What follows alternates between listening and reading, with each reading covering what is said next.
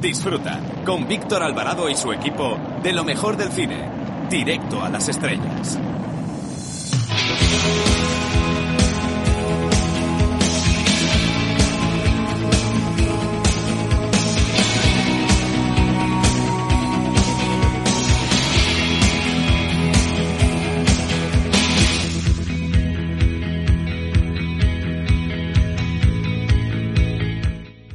Hola, soy Fernando Tejero y os mando un beso muy fuerte a todos los oyentes de Directo a las Estrellas. Chao, se os quiere, chao.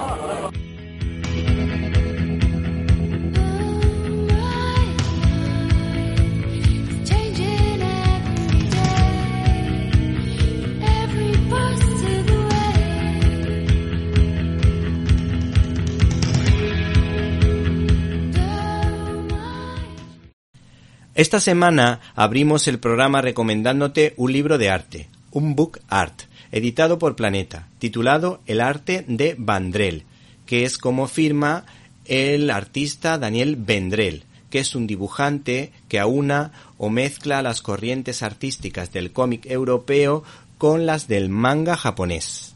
Este ilustrador se inspira en el cine, el cómic, los videojuegos o la animación, y es un grandísimo especialista en la ilustración digital.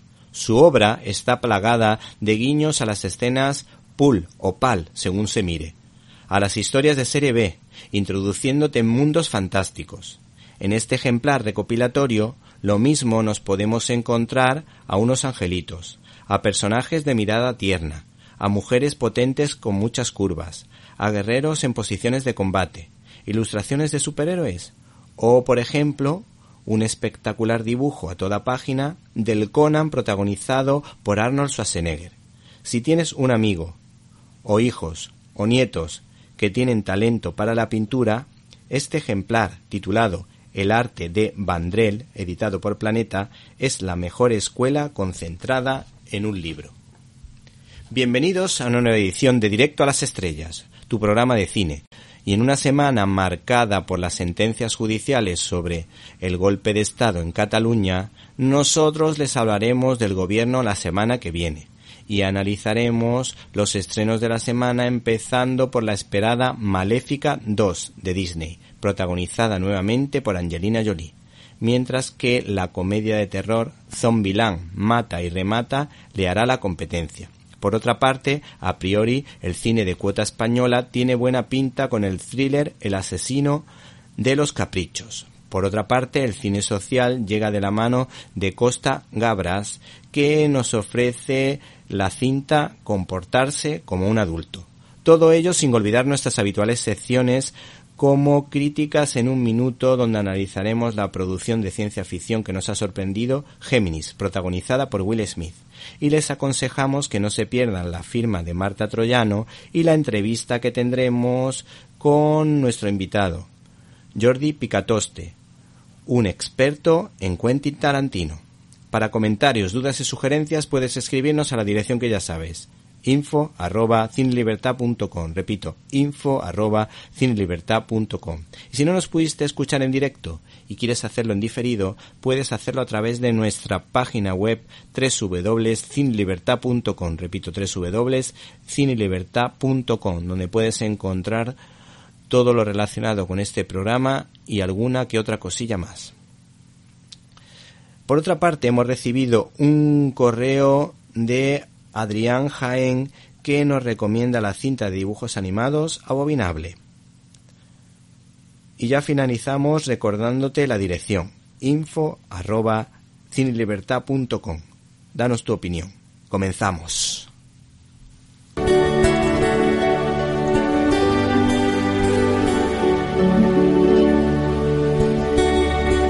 Periodista y aficionada a la lectura su nombre bíblico Marta y su apellido troyano con ecos a epopeya griega indican que será una futura bibliotecaria, que además analiza el cine como si de una escritora veterana se tratara.